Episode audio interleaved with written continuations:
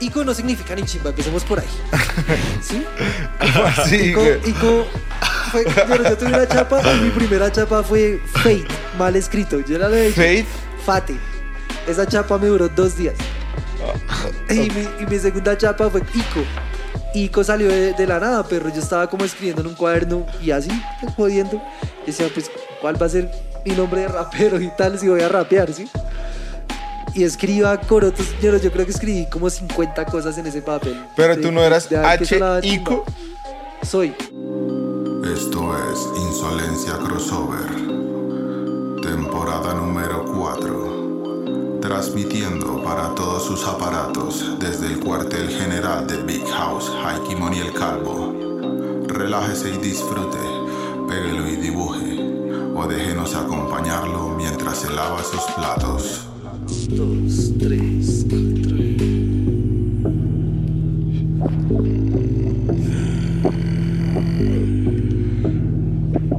Dice, ah, ah. El año 96, en una sala de parto se escuchan salir gritos que llegan al otro cuarto. Llanto y desespero de una mujer dando a luz. En la sala de espera, otros rezándole a una cruz. Tus primeros vistazos a este mundo, sucio y nauseabundo. Tomará un segundo, el modo en que todo ocurrió fue un acto mágico, milagro evangélico, un proceso bélico. Médicos de turno nocturno dan bienvenida. Tu madre ahora llora, tu padre habla vida. Es solo otro caso más de esta dura vida. Un niño nace y debe buscar su comida. Una y otra vez verás cómo es crecer en un mundo donde todo está al revés. Es la peor versión de nuestra historia. Espero que un día crezcas y al fin honres mi memoria. A diario madrugar, pero no para ir a la escuela, sino a contar billetes y vender rocas que muela. Vuela, pues se suma y se divide en gramos. Respetan códigos y cumplen ciertos tramos. Vamos campeón, que eres el orgullo de mama. Aquí no duermes y tampoco creas fama. Y cuentas que pagar, clientes por acumular. La misma ropa, nunca el mismo celular. Ja. Gran Papi Junior siempre andando con su maña. Toda una hazaña, para el crimen la pinta engaña. Una alimaña y todo desde muy pequeño. Consume pura y te vende las de diseño. Si quiere más, más, el mañana tiene. Tira los dados sin importar qué conviene. Te di la vida, ahora te toca escribirla. Te dan la vida y no te enseñan a vivirla.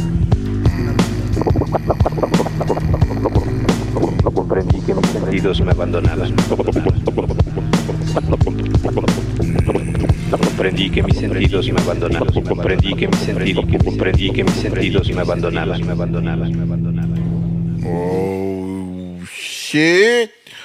Insolencia Crossover, capítulo número 47. H. Ico, el señor del funk, da Funky Looper, está en la casa. Siempre me presenta muy bonito. Oiga, hermano, qué chimba de tema, huevón. Bienvenido a esta casa, bienvenido a este lugar en el cual te han pedido demasiado la gente que sigue Insolencia Crossover. Ha, ha manifestado sus deseos de tenerte aquí desmenuzando un beat, haciendo lo tuyo y estando aquí. Y bueno, esto es para todos ustedes. The Funky Looper. Mi hermanito, bienvenido. Gracias, perrito, muchas gracias por invitarme. Ya conocedor del programa, he visto varios episodios. Y bueno, ahorita presenciando la, la grabación, el detrás de cámaras, el de la fábrica, lo entran a uno en calor, ¿no? Sí, ya estás en calor. Pues Y eso que no estabas tomando whisky. sí, no, envidioso. Solo para ustedes, ¿no? Pues solo para los que estábamos aquí, como tú estás por allá comiendo solo también. Estaba almorzando. Muy bien, muy bien. No, así es que es multifacéticos en este espacio eh, para el rap de acá, el rap bogotano, el rap de Kennedy. Y qué, qué lindo lo que hiciste, weón, con tu maquinota, weón. Hace rato no escuchaba un sonido de lectura de disquete, ¿no? Como que los sonidos lo pueden trasladar a uno a, a unas épocas muy distantes, weón. Sí, eso que hizo ahorita el. ¿Cómo es la vuelta de los disquetes? ¿Cuánto le cabe un disquete? Eh, perro, depende. El visaje, como que con la, con, la, con la máquina lo que sucede es lo siguiente. Ella tiene cierta cantidad de memoria que usted le ingresa, 1.44 a cada disquete. Entonces ella graba todos los sonidos, pero entonces para usted engañarla, o lo que uno hace normalmente es grabar los sonidos a 45. Bueno, yo que sampleo de vinilo, ¿no? Cabe aclarar eso. A 45 RPM para que los sonidos no duren tanto, por así decirlo. Entonces, entre menos cortos sean los samples, más sonidos le caben al disquete, ¿sí? Y... Entre más cortos sean los samples, más sonidos le caben. Sí, es así, es. Ok, ok. Y entonces, ¿cómo así que la engañas? O sea, ¿cortas el sampler en pe- pedazos muy cortos o...? Lo duplico la velocidad al momento de grabarlo. Ok. Entonces, pues eso acorta la duración del sample y luego ya en la máquina, pues detoneo y lo vuelve pues, más largo y tal. Pero entonces es como, como una forma de engañar la, la memoria, porque, bueno, digamos que en esta no es tan necesario porque ella tiene una memoria interna. Pues, ¿De cuántos megabytes? No, pero tiene una memoria interna como de minuto y medio. Se puede grabar como minuto y medio de sonidos. ¿Pero Un por sesión o en total? En, toda, en todo... Mm, Pues el total es cada sesión, porque digamos, si yo empiezo a montar un video ahorita y se apaga, se fue a la mierda. Ok. Sí, o sea, bailas. No es que ya la, lo aprenda y continúe, no, baila. Y entonces por eso los disquetes. Pero entonces uno, bueno, produce, guarda los samples, escoge y ya al final, dependiendo de cuántos samples usó, cuánto dura cada sample, se come cierta cantidad de disquetes. No sé, unas veces se come un disquete, otras veces se come cinco disquetes, un solo beat. Un solo bit. Y que entonces decimos que un disque tiene 1.44 megabytes. Exactamente. ¿Y, que, ¿Y ahorita es fácil conseguir los disquetes o paila? No, pues no, marica. Esa vuelta a dejar de fabricar hace resto de tiempo. Y digamos que tengo un, flecho en el centro, caminando el centro. Un, un local específico que no puedo revelar.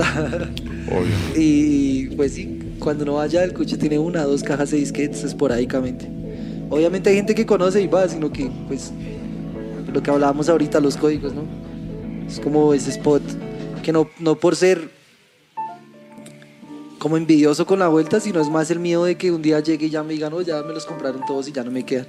Claro. Y pues esta vuelta no, no, no, pues no, no guardan nada más. De hecho, últimamente no he conseguido. Yo como... Yo creo que lo que lleva este año sin grabar en los disquetes, lo que hago ahorita es como crear los beats en la máquina y de una vez los grabo al, al programa, así, al DAW Ok. y dejo como los, los loops ahí, pero entonces es terapia porque después sí quiero como filtrar más el sample o hacerle alguna vuelta que tenga que ver con, con e- e- e- edición, pues ya me toca en el programa, ya no puedo volver a lo original de acá, sí. Y esta es una MPC 2000, ¿no? Pero antes tenías otra diferente o era la misma la que tenías. Ya sé a dónde va esta conversación. Eh, antes Ya, tenía- empieza, empieza, empieza, empieza. Bueno, bueno. ¿Qué pasó con la anterior MPC que tenías? Qué hijo de puta. Sí, la- la- No, pero, bueno, eso es his- pero, pero el remarco porque todo le da como cierto, cierto trasfondo, un background a la historia. Y es que bueno, esa, esa MPC, la primera MPC que yo tuve fue una MPC 2000 XL, Ujú. que la adquirí acá, se la adquiría a X, que era, bueno, se cuenta la leyenda que era de H, que es un coleccionista de vinilos de acá de tiempo y bueno, un parche, ahí eso es otra historia, pero ahí hay una, una, una anécdota bonita. Una magia Entonces- con el objeto. Sí, sí, sí. Y no, y pues como ellos también tienen su, su, su libro, ¿no? Entonces, bueno, la cosa fue que le compré la máquina X. eh, la tuve unos meses, creo que por ahí un año. Y bueno, ¿cómo la compré? ¿Cómo la compré? Era como la historia. Eh, eso fue para el 2014, grabé el disco de Zona Escolar, saqué Zona Escolar y con lo que vendí el disco, en el lanzamiento del disco, compré la MPC. Entonces, bueno, compré, adquirí la MPC, la jugué un tiempo y el resultado de la operación fue que un día la dejé en un hijo de puta taxi. Pero viniendo de un concierto real, pero no, algo habías hecho Pues chévere. perro, es, es, es, es como terapia también porque ese día me convocaron a un evento, estaba contratado para el evento, llegué allá, estuve todo el día y a la final ni siquiera toqué porque pues el horario y bueno, esos tiempos en los que a uno le tocaba hacer fila para que lo dejaran rapear y tal. Ujú.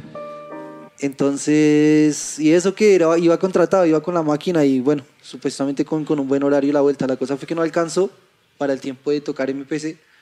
Rapié esa noche y pues perro, yo, yo soy re despistado. Así fui ya, eso es una de mis vueltas. Entonces se me olvidan mucho las cosas. Entonces ese día yo llegué y dije, bueno, ténganme la MPC ahí en la barra mientras me toca tocar en la MPC. Como nunca toqué en la MPC, pues perro. Yo fui rapié y cuando salí del lugar se me había olvidado que tenía la MPC. Volví, la recogí, salí, cogí el taxi. Tuvo un primer, o sea, hubo un primer... Primer Sí, susto. no, yo estaba al Un frente del primer bar, yo estaba susto. al frente, pues eso, la verdad, es, es como lo que le digo, mi, mi maldición. Entonces estaba al frente del lugar y bueno, cogí la MPC y recuerdo que alguien me dijo como, pille. Devolví, volví a la barra, reclamé, salí, la cosa es que me fui y por llegar a un lugar, un lugar X, Ajá, no, me imagino. me bajé del taxi y cuando miré alrededor mío, nadie tenía la maleta. Y yo Ay, gonorrea. quiero la MPC. ¿Cuál MPC? ¿Cuál MPC? No, baila. Pero entonces fue que yo, yo también todo el tiempo, esto es como, como que le dicen a uno, pero íbamos en el taxi y, bueno, íbamos a un parche, yo estaba con el Black Mentes, que es como el que empezó a rapear conmigo y demás. Me ha pasado resto también la cuestión de dejar cosas por ahí y he dejado agujas. Una vez dejé, viniendo de un show grande, no me acuerdo, era un festival. Y llegamos ahí al estudio ese de Rap Band Club. Y. Y todos tienen así, bueno, la hicimos. de- uh". Y yo me quedé ahí unos, ¿qué? Unos cinco minuticos y cuando. Marico, mis cosas. Nada, o sea, era vacío. todo. Todo, Ese vacío, había la- las todo. caen al nivel de los tobillos. Pero mi, mamá, mi mamá me dice El a mí, no deja las huevas porque las tiene pegadas. Porque a lo bien, perro, malo para eso, perro. O sea, yo creo que evento que organice, evento que llegó a mi casa sin algo. Uy, no, pero tampoco, yo ya he aprender. No, no, no. Yo, yo, créame que siempre lo hago y cuando me pasa es como. Yo pensé que ya había aprendido. Yo, pues, ya me ha pasado mucho, perro. pero me Uy, qué malito para eso. De hecho, es, hace unos días estaba parchando con Xavi y, bueno, hablando de, de, de sneakers PTA, me regaló esas zapatillas. Buena, buena, una bulla para Sneakers BTA. Eh, Y bueno, él, él estaba eh, llevé las, las zapatillas, estaba parchando con el Xavi y terminamos allá en Ciudad Bolívar. Perro, toda la noche rependiente de las zapatillas, como, sí, no que nos van a quedar porque yo me conozco, perro. Yo sé que las voy a dejar. y Y a la perro, me subí al carro, arranqué y cuando Ah, fue güey. pues, las zapatillas, yo, bueno, la cosa fue que estaba en una casa. Y bueno, el, parcero fue Rolo Real. Ahí también un shout out para lo- el Rolo. Que me salvó la MKN. patria y llegó ayer allá al evento con las zapatillas. Qué bello, ¿no? El Bueno. rolo es, el rolo es hasta escolta y todo. ese- no se te va a perder una, un alfiler en la Sí, casa no, del rolo. No, pues no era la casa de él, pero era como si fuera la casa del son. Claro. Conocí los orígenes del fondo blanco y tal, a la media zona y eso, mejor dicho. Me dieron el recorrido. ¿Ah, sí? Bueno, hablando de eso, promocionar la canción que hicimos con el Xavi de Fondo Blanco para mi álbum Viviendo Mejor. Atención se llama el tema para que lo escuchen y porque hemos estado trabajando en cositas como un videoclip que vamos a soltar y demás, eh, terminé en esas. Sí, con Chavi, parce, Xavi es un caballero legendario. Y ese tema que se hicieron ahorita lo escuchamos, estaba buenísimo, huevón. Me Y gustó harto el- y el videito qué bonito. El video te quedó muy bueno, le has metido mucho la ficha a los videos. Los últimos videos que has sacado han tenido un trabajo muy, muy Sí, bacano, muy conceptual. Te felicito Gracias, por negro, eso, gracias. huevón. Siempre he sido como muy quisquilloso con eso, perro. Eh, bueno, pues mucha gente no conoce mi camello, me dijo, ustedes somos testigos. Ay. Somos testigos de que me desaparecí el resto de tiempo, ¿no? Entonces saqué, he hecho discos como un hijo de putas. Creo que estamos abarcando esto como con la perspectiva de que tal vez todo el mundo ya sabe toda la mierda que he hecho, pero tal vez no, sí. No, pero entonces por eso creo que tenemos que volver porque me gustaría que tú mismo lo contaras, porque pues mucha gente lo sabe porque lo vio, lo vivió y creció contigo, pero pues mucha gente no lo sabe. Entonces devolvámonos, hagamos un rewind a, al- a- ¿cómo es? Brooklyn, no. Queens. ¿Por en qué, Jamaica, resul- Queens. por qué ra- resultaste allá en la cuna del hip hop? Eh, ¿qué ¿Por qué pasaste tu infancia allá, weón? ¿Qué putas? Bueno, negro, eh, dice, dice el dicho buen entendedor, pocas palabras, ¿no? Y pues ¿A, a qué se dedicaría una familia de estrato bajo colombiano en Nueva York en los años 90? Ok. Eh, de ahí pues vino mi crianza y vino pues viajar, eh, como la- el sueño, el American Dream, ¿no? De mis cuchos. Mi mamá y mi papá, que primero se fue mi papá, luego se fue mi mamá. Yo era muy pequeño, pero yo tenía como tres años cuando llegué a Nueva York. Ok. De ahí viví hasta el 2003, hasta los siete años, viví cuatro años allá. Y pues bueno, ellos siempre independientes, ¿sí? Creo que a esa, a esa- a esa- a esa frase que dije le hace falta agregar que pues no tenían títulos universitarios, ni eran estudiados, ni nada así, o sea, Joselín. se dedicaban a, a buscar, sí, a, a hacer el hustle. El Joselín. Exactamente, el Joselito. Joselito. Los 50 de Joselín. Entonces, por eso resulté allá en Nueva York. Y así fue que, bueno, conocí el rap. Eh, pues digamos que allá era muy accesible, perros y pilla, porque el rap sonaba en la radio. No estoy hablando de que sonaban los discos que, digamos, coleccionamos hoy en día y del, del underground, del sello de X, de... No, sí, no. Lo que sonaba en la radio era 50 Cent y Dr. Dre. y- de hecho, es más, el primer CD de rap que yo tuve es como ese álbum de Marshall Mathers, de Eminem Ajá. que la portada es como sepia, que sale sentado frente a una casa. Ajá. Pero eso es que año do- eh, no- 98, 99 o qué? Sí. Pues yo obviamente no lo tuve el año de lanzamiento, pero fue el primer disco que recuerdo de rap haber comprado, o pues haber pedido y tal. Como con cuatro años. Ajá.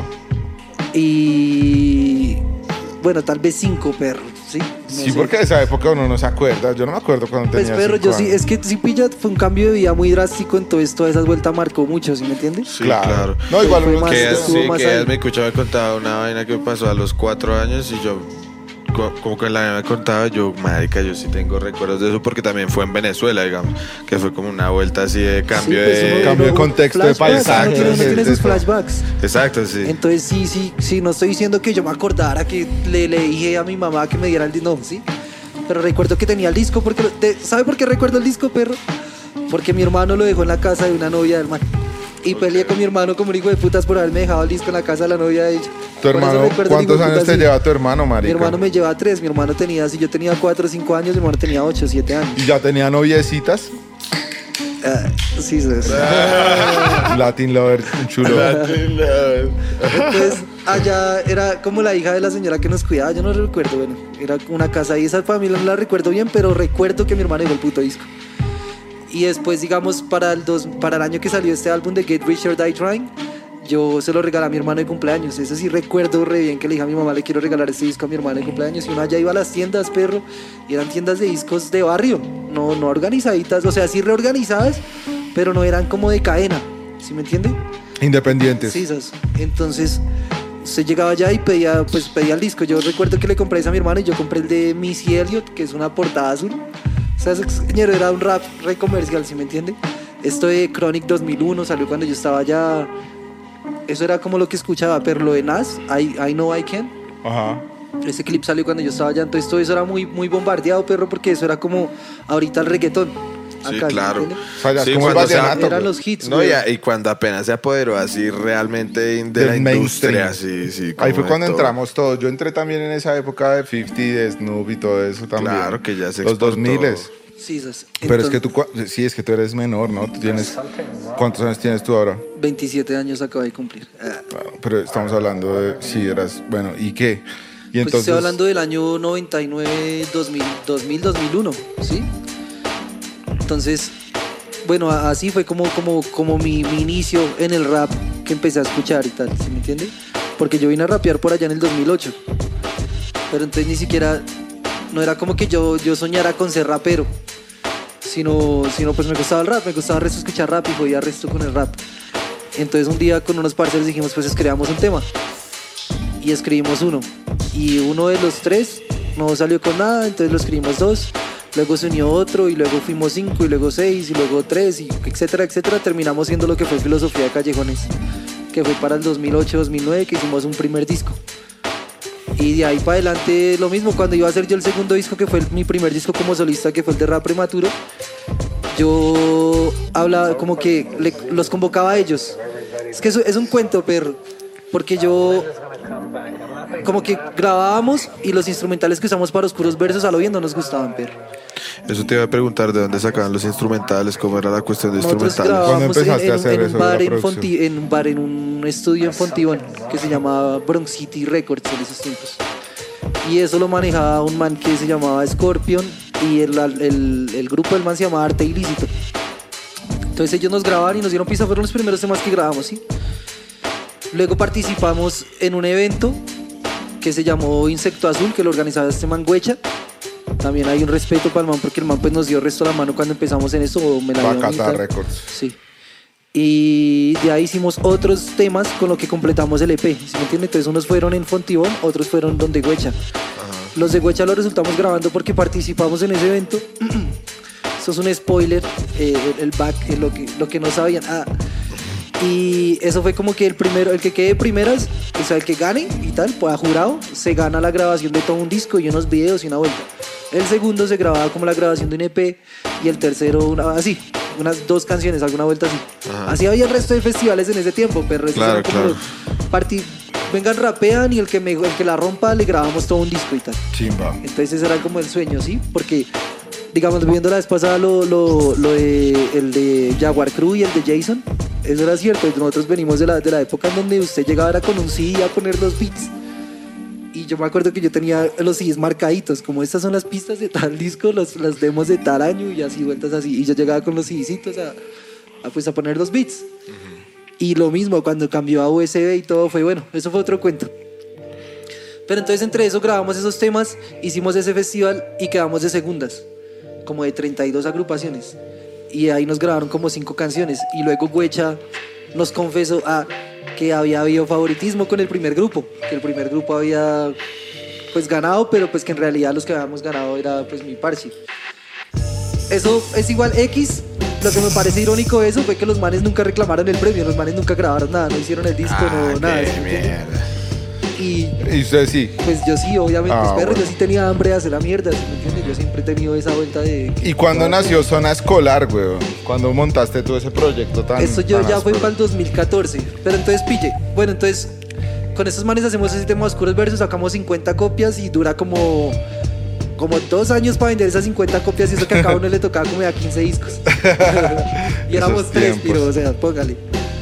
Y bueno, hicimos eso, luego entre eso y sacar rap prematuro, yo los convoqué a ellos, resto como hagamos, hagamos, hagamos más temas, hagamos otro disco. Ahí conocí a Electra, conocí lo que fue Tyrona Studios y eso, es- una historia re larga, ¿sí? Entonces, bueno, empecé a- eh, llegué allá a Tyrona porque yo cuando escuché los beats, en esos tiempos escuchábamos, era por MySpace. Y yo escuchaba entonces los beats, los escuché como los que tenían ahí publicado en MySpace y me enamoré de un beat. Y dije, esos son los beats que yo quiero, perro. O sea, este disco que saqué a lo bien, bueno, lo saqué, pero no me gusta la producción. No es el rap que me gusta hoy en día. Yo para esos tiempos, 2008, 2009, ya estaba escuchando como Gerudo Dama, ya Queen Latifah, KRS-One. Ya, ya, pues, digo yo que ya era otro nivel, ¿sí? Pues ya tenías el oído en otro lado. Pues siempre vine como también como muy americanizado el sonido, ¿no? Porque venía allá, ¿sí? Claro. Pero, y- o sea, es claro que Dr. Dre es muy diferente a Gerudo Damaya. Pues porque es New York, ¿no? Como Exacto. te gustó fue el sonido neoyorquino así. Sí, y eso que yo vivía en Nueva York, pero, pero pues eso era lo que sonaba en la radio, ¿sí me entiendes? Al Sí, menos, claro. pues a lo que yo escuchaba, no sé en qué estación de radio y tal. En todo lado, weón. Acá también sonó resto. En esa época mucha gente entró al rap porque sonaba de verdad. En todo lado, weón. Eminem salía ahí con su pelo rubio. Las panaderías. En todo lado En sonaba rap. En ti fue así como, un- Uf. No sé, divulgaron resto la, la palabra, pero En la época en la que MTV ponía videos de música. sí, sí, sí. Bueno, pero entonces a- acelerémonos un poquito más Sí, a sí, tu sí, proyecto personal. Pues a, lo que, a lo que voy con eso es que entre convocar a los manes para que hiciéramos más música y seguir comprando beats para mí, pues terminé haciendo el tema de rap prematuro. O sea, era como, hagamos un tema. No, esto no puedo, breve. espérate un momento, entró como un ruido ahí raro en el. Sí, está sonando raro. Un- Entré, compré beats y compré beats y convoqué si no lleguen. Empecé, compré un beat, hice un tema, otro tema, otro tema. Cuando me di cuenta tenía como 10 temas, 6 temas. Compré el resto de instrumentales, escribí el disco, saqué rap prematuro. Fueron 80 copias, tardé un poco de tiempo para venderlas, pero bueno, en fin, seguí grabando. Cuando saqué Zona Escolar, que fue para el 2014, fue porque estaba en el colegio y pues como, no sé, pero el, el- el- el legado de Zona Escolar o, como el mensaje de Zona Escolar siempre fue como mostrar lo que no enseñaban en, en la calle, ¿sí? Como la escuela del rap, por así decirlo. Entonces siempre fue que ese como el legado, como la escuela es la calle, el rap es la clase, ¿cómo es? La escuela es la calle, la clase es la vida y el rap es mi maestro. Entonces era como con, a través del rap aprender lo que no enseñaban en, en la escuela y tal. Entonces ese fue como el trauma cuando saqué zona escolar. Ok. Y ahí participa una profesora en ese momento que le dije que como en el tema de zona escolar, si usted lo escucha, a la mitad de la canción me regaña una señora. Esa señora era mi profesora de español. Y bueno, era como muy, muy, muy montado en esa, ¿sí me entiende? Ajá.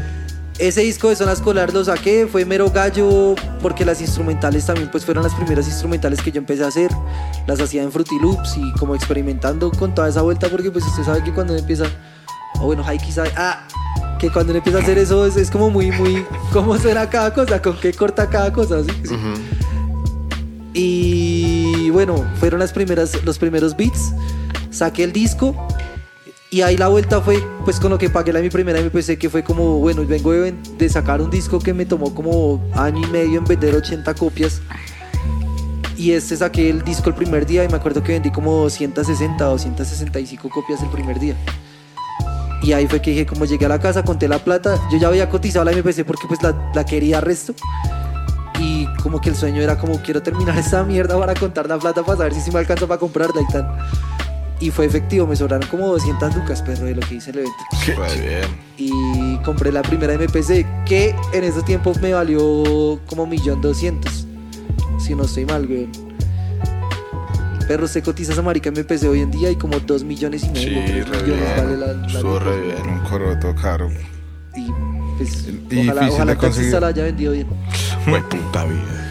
¿Quién sabe qué habrá hecho ese cucho por ahí? Lo tiene de matera, Qué güey. puta mierda esa historia, güey. Sí, terror. pero eso le ha pasado a muchos músicos, weón. Una vez un amigo vino a comprar una, una guitarra, weón, hecha a mano por un luthier, una gonorrea. Y íbamos a usar la, grita- la guitarra la primera vez en una sesión de estudio con Deja Vu. Íbamos a grabar unas guitarras para un tema. Man la compró y la iba a usar ese primer día. Y fuimos a comprarla y cogimos un taxi. Man la metió en el baúl porque éramos como cuatro. Íbamos así uno encima del otro en el taxi. Y al final nos bajamos del taxi, weón, nos fuimos. O sea, el taxi arrancó. Y como a los. Como al minuto, weón, no estábamos ni borrachos ni nada, nada, weón. Solamente distraídos, weón. Es como. Y la guitarra, weón. Y ya, Pero, weón, ¿sabe chao, qué? weón. Un, en un hijo de puta baúl, weón. Adiós, cuando, cuando chao, te boté la cuidas. weón. MPC, no habían pasado ni cuatro meses de que había ido a un evento y había viajado en otro taxi. Como 17 cassettes, miró y un mixer. No, y sabes pero. que a lo, a lo bien, a lo bien me duelen más los Pero tapes. necesita, tiene que andar es con un lazarillo, weón. Sí, a lo pues yo le bien. digo lo que me dice mi mamá. Un güey, animal mi de compañía. Sí, weón. No, weón. Baila, perro, todo, todo. Soy, soy malo para eso. Un güey. chareta, un chareta. Uy, qué gono. No sé si es eso porque lo hago desde que no fumaba ahorita. Recuerdo Ah, desde pa. pequeño dejaba los juguetes en la iglesia. Sí, baila, o sea, no. Sí, no es eso. ¿Sabe por qué creo que es eso, perro? Usted la vez pasada vi el podcast que usted hizo, no recuerdo con quién fue, pero usted habla de que usted era un ladrón carechimba y que dejó de hacerlo. Bien, se rescató el muchacho. Pero entonces, yo también cuando pequeño, perro, una, una, como, pues ni siquiera fue como, yo nunca hurté a nadie tal, nunca robé a nadie, así, a- a- como, Usted era la ladrón, dice el hijo de puta. Chimba. Vayan a escuchar el podcast de Sudaca, que ahí estoy hablando de eso. Pero no, no es tan así. Pero sí. Ah. Y la cosa fue que nosotros lo que hacíamos era perro, había unas, había tiendas, como en todo hijo puta barrio allá y tal. Pero entonces las tiendas de Nueva York tenían una vuelta, o bueno, al menos la tienda del barrio. Y es que el man estaba siempre encerrado como en una vuelta, como que se llegaban del man. Y todo esto era como vitrina de resto de dulces y, cosas. Y el man se asomaba era por un cuadrito. Y pues el man le tocaba darse la vuelta para salir al local. Y las tiendas pues eran grandes, pero sí, las tenían pasillos. ¿Sí me entiende? Que, que en realidad pasillos era como una nevera acá, otra nevera acá. Y bueno, era, era grandecito. Entonces llegábamos como cinco chinos peladitos y todos coja lo que pueda y arranque. Entonces sí, hacíamos esa Y Entonces, ¿tú crees que ese es el karma que pagaste? no, no, no, fue la primera vez que me pasó. Más que el karma, fue la primera, el primer recuerdo que tengo chetos. de, de que, de que esta- tenía como un Game Boy y estaba en la casa y pues estábamos como hablando de que vamos a hacer esta vuelta y no sé, entre salir y volver, ay, dejé el Game Boy en algún puto lado. Y fue como ese recuerdo que tengo acá, esa es la primera vez que boté algo por andar jodiendo. ¿Sí me entiende? Y de ahí para adelante, perro, siempre, siempre por alguna marica. Es más, perro, me- usted me da algo, perro, y como que mi subconsciente me dice, lo va a votar. Y yo sé que lo voy a votar, pero Hago mi pues- mejor esfuerzo. Pues hago mi mejor. Quiero quedar bien conmigo mismo. Pero digo, lo no, malo, lo va a pasar. lo malo es que eres Oye. coleccionista, güey. O sea, no te da ansiedad pensar en que vas a perder tus cosas que colecciones. O sea, no- Pues, no- pues marica, ya dije la MPC el taxi. O sea, qué, qué- qué vaina tan extraña. vivo, con el miedo, vivo con esa, con esa vuelta como de, como de de perder cual- tu sí, colección. por- porque sé que, que es como re despistado. güey. Qué miedo. Pero güey. bueno, suficiente. Por, mí por, por personas como. Ico, es que los Ubers tienen una mierda de voz electrónica que le dice, Uy, sí, verifícale al paciente que deje sus objetos personales. Sí, yo de ahí aprendí a anotar las placas. Ah, Ah, ¿lo bien? uy, claro, pero desde que dejé la MPC es como severo trauma. me subí No, las porque cuando boté la MPC, como bueno, ¿A y las placas del carro. Mm. Mi puta idea. Mi puta idea, perro. Sí, eso es una, una vaina muy recurrente en los artistas y es muy irónico porque los equipos son lo más importante que hay, Sí, güey. Güey. como, güey, puta, como una tripa. Yo realmente soy psicótico con la vuelta cuando muevo equipos. Todo el tiempo estoy contando las maletas y siempre cuando salgo tengo como una cuenta de maletas y morrales, como de cosas que uno debe llevar. Entonces cada cierto tiempo miro como uno, dos, tres, cuatro, listo, siete cosas, vamos. ¿Sabes qué es lo que yo? Yo eso lo hago, pero con los vinilos. Cuando voy a tocar vinilos, cuento la cantidad de vinilos que llevo. Claro. Entonces, no sé, llevo 50 vinilos. Y al final de la fiesta, sí, o de la, del venue, Bueno, 60 vinilos. Ah, pues si me acuerdo. Mm, 57. si no los dejé. si no los dejé en el lugar, los cuento. Y bueno, gonorrea, pero eso es, eso es de- de- de- desafiante. Pero bueno, aparte de eso, te pasó ese cacharro, dijiste recorcholi, soy una chucha. Y después, ¿qué pasó? ¿Cómo te recuperaste de eso? ¿Qué hiciste después? Eh, perro, pues ahí para el 2014 con lo, con lo de la MPC y demás, y de hecho antes, todo eso... La interrupción. Fue todo un malabarismo. Acá estás en el circo del sol. papi. Circo de, de, de Zulí. De, sol, de Solé, caballero, de Solé. Entonces esto puede ir a la interrupción. que No, no, salga esa cochinada en el programa. Esto es insolencia crossover, obviamente va a salir esa loca. ¿Qué tal? Está bien. Esto es ASMR, pero R de marrano. Uno, uno- uno trata de ser buena persona. Uno trata de ser mejor persona, pero. Los son sonidos corporales, no. No censures a tu cuerpo, weón. Bueno, pero ¿qué pasó después de eso o antes de eso? Eh, vino que fue patealo fuera de la casa. Que literal fue eso, mi cucha me pateó fuera de la casa. Y me fui para a donde mi papá, viví unos meses donde mi papá. Y en esos tiempos, no sé si fue para esa época, pero sí fue en el mismo lugar que lo que hacía era para diciembre vendía papel regalo y faroles y velas en la calle En la calle. vendía ahí en el puente ese que comunica a la, a la salida del centro comercial. ¿Cómo se llama el centro comercial de Centro Mayor? Centro Mayor. Sí, ah, bueno. Pues sí. Centro Mayor. ¿no? Claramente. sí. Sí. No recordaba, pero. Bueno, ahí, ahí me parqueaba por pues me parqueaba todo el día como en la calle a, a vender el papel regalo dinero, pero la verdad es que había mucha gente vendiéndolo. Entonces era como yo distanciaba un poco, no vendía mucho, sí. Entonces ya cuando llegaba a cierta hora me Ah, volví. Ya cuando llegaba a cierta hora me subía al puente y en el puente pues ahí cogía a la gente salidita de la vuelta. Y Entonces bueno, a punta de papel regalo y faroles en Navidad. Allá donde mi cucho lo tedioso de haber escrito papel, eh, patealo fuera de la casa fue que todo fue como en un laptop y con una diadema de esas de call center, tenía Sí. hasta el micrófono. Sí. Y bueno, así hice todos como los primeros beats. Ahí fue, pues que zona escolar y patealo lo hice a la par, ¿sí? Porque Patealo es como un compilado de canciones que tenía que no había sacado y que, que no quería que se perdieran, ¿sí?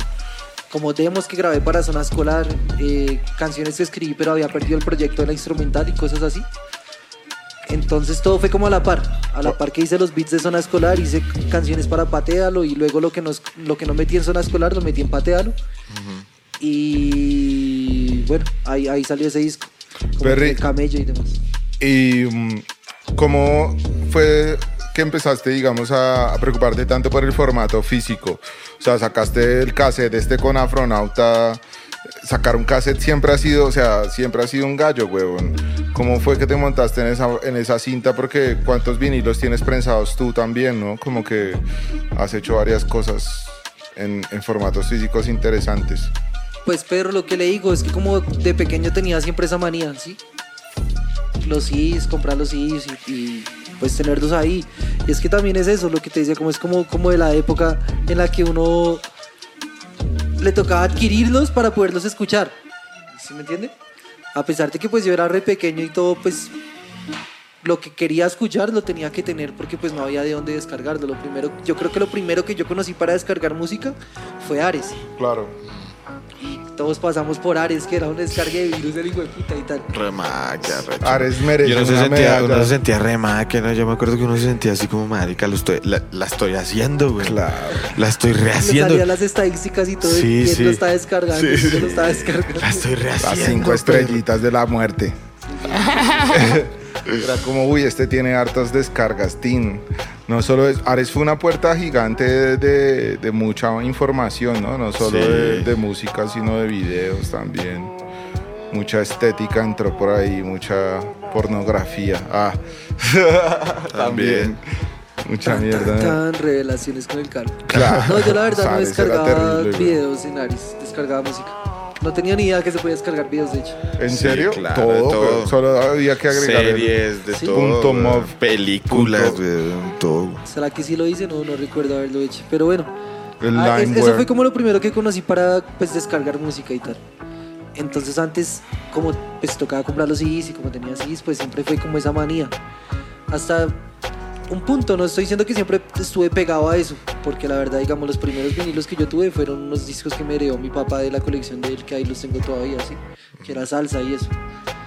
Pero entonces la, la manía y como tal, a lo bien, eh, la, la- la desarrollé cuando empecé a escuchar como más rap de los noventas y como, como a culturizarme en lo que era llegar a poder prensar un vinilo. Si me entiendes, darle esa importancia porque, pues digamos que a, a una persona que no está tan untada de eso, usted le muestra un vinilo, un disco y pues es como muy... ¿Y dónde lo escucho? Claro. ¿A mí para qué me sirve y tal? Usted como músico es como perro, tengo un vinilo, logré hacer un vinilo, lo cual es como... Hay dos caras para eso, o lo logra hacer de cierta manera que le cuesta, o usted tiene el resto de lucas y prensa vinilos y se le da la gana. ¿Sí me entiende? Pero Porque eso es que aquí es no lo ha hecho nadie, weón. O sea, se han, se han prensado, pero guerreados, weón. ¿Cuántos, cu- ¿Cuál fue el disco que sacaste tú prensado? ¿Tú tienes un disco chiquito de los chiquitos? Bueno, eh, son, son tres vinilos, de los cuales dos sacó este sello con el que firmé Postpartum de Alemania. Postpartum. Sí, esos. Y, el es- primer vinilo cuéntanos lo un poco yo. de eso, cuéntanos un poco de, de cómo fue esa conexión con Postpartum. ¿Eres el único artista firmado de ese sello acá en Latinoamérica? ¿Todavía o ya? Eh, creo que a, Mugre le sacaron unas vueltas en digital y no sé si le tienen algo planeado en, en, pues en físico. No, Ujú. no estoy seguro la verdad, pero creo que acá de Colombia al menos, él y de Latinoamérica no, pues tienen una gente de Perú. Creo que de México tal vez tienen gente, pero no estoy seguro, güey. Ok, verdad. perdón por la Y- aseveración. No, todo bien, todo bien. Pero entonces, pues un paréntesis ahí, y es que eso que tú dices de que soy el- como el único que lo ha hecho acá, de hecho, esa fue exactamente la razón por la que me llegué a conocer con el Xavi. Porque a Xavi le dijeron, cuando él sacó Eternal, que lo sacó en vinilo y en cassette y eso, Ujú. a él le dijeron como, él, o bueno, el logro era, soy uno de los raperos que tiene uno de sus álbumes en los tres formatos, sí, cassette y vinilo, ¿sí? Nadie lo ha hecho. Estoy de acuerdo que acá na- nadie lo ha hecho. Re caro. Y un, un conocido de ambos le dijo a, ahorita no, no recuerdo exactamente, pero entonces bueno, le dijo a Xavi que había alguien más que lo había hecho y le mostró lo mío. Y Pues yo he sacado CDs, cassettes y vinilos, pero no he sacado Del el, mismo el disco. mismo álbum en los tres formatos, ¿sí me entiende?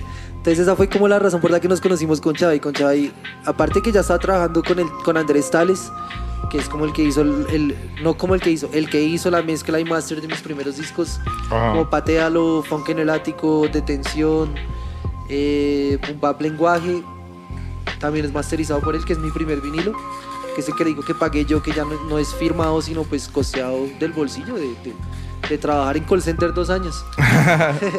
Hermano de Balaca también, aquí. Sí, esto sí, es sí, sí. casi que una reunión de hermanos de Balaca. Entonces, Uno pero no, no que se me vaya la paloma. ¿En qué estaba? Eh, en el postpartum sacó el- los Y en el vinilos. vinilo ¿Cómo que, llegaste que tú con- pagaste por tu bolsillo. Ah, sí, también. Ok, bueno, fu- eh, hablo de lo del Chavi. Entonces, bueno, nos, nos hablamos, que esa, es- esa era la puntualidad, qué pena.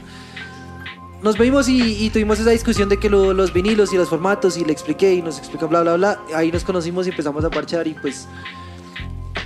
Como que esa es una de las puertas, ¿no? Si me entiende, usted, usted llegar a, a- a tener, a plantar una conversación así a, cos- a- causa de, de- de haber llegado a pensar cierto formato, ¿sí me entiende? De Bacano. ahí, bueno, Es una corona vino, tener vino un esa vinilo. conexión. Fue una de las conexiones que vino tener un vinilo.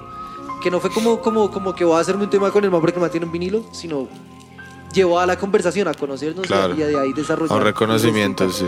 Exacto. Y de ahí, bueno, después del primer vinilo y un poco de tapes y, y CDs, eh, parche, o bueno, contacté con un man de Alemania que se llama DJ Obsolete. Y el man fue como uno de los primeros prensados de postpartum del sello allá de Alemania. ¿Cómo llegaste al- Exacto, ah. así, así, con- a través del man. El man, yo saqué un álbum que se llama Fat Joints 2. Tengo una serie de instrumentales que se llama Fat Joints. Y el Fat Joints 2 saqué 100 cassettes. Esos 100 cassettes los saqué 50 en púrpura transparente y 50 en púrpura sólido. Y de esos 100, como 20 se fueron para Alemania, en un solo paquete, para un sello que se llama Vinyl Digital. Los manes compraron los 20 tapes, los repartieron. Entre esos 20 tapes, un tape lo compró DJ Obsolete, otro tape lo compró Mario, que es el dueño, el- del, del fundador de Postpartum, ¿sí? Ajá. Entonces en un punto yo estaba hablando con Obsolete, le prensaron el vinilo y yo le dije a Obsolete como, perro, sería chimba prensar algo. ¿Cómo le hicieron la vuelta? Y el man me dijo, no, el man es este man y de hecho el man es fan suyo, entre comillas, me dijo. Bueno, no entre comillas, el man, lo cito. Ah, el man dijo eso, pero entonces el desarrollo de la, de la conversación fue que el man dijo como, este man está fundando el, el sello, está haciendo unos artistas, se los está firmando. Sería hablar con el man, el man ya conoce su trabajo por el cassette de Fat Jones 2. Entonces cuando el man cruzó palabras conmigo, le dije que tenía un tercer álbum que era Fat Jones 3, etcétera, etcétera, y ese fue el vinilo que prensó el man. Ok, pensaste través un contacto con ¿Y ¿Cuántas DJ copias copiaste de, de- cuántas copias hicieron de, de ese vinilo de Fat Jones 3? 350. ¿Y cuántas se vinieron para Colombia? Acá llegaron 50 copias que yo vendí, ¿no? Porque, Claro. digamos, hace poco hablé con un, con un parcero y el man me tiene el disco, pero al man le tocó traer el disco de Europa. Lo pagó de Europa hace poco porque pues no, ya no, ya no había y el man lo quería y bueno, lo mandó a traer y tal. Y así conozco como tres casos.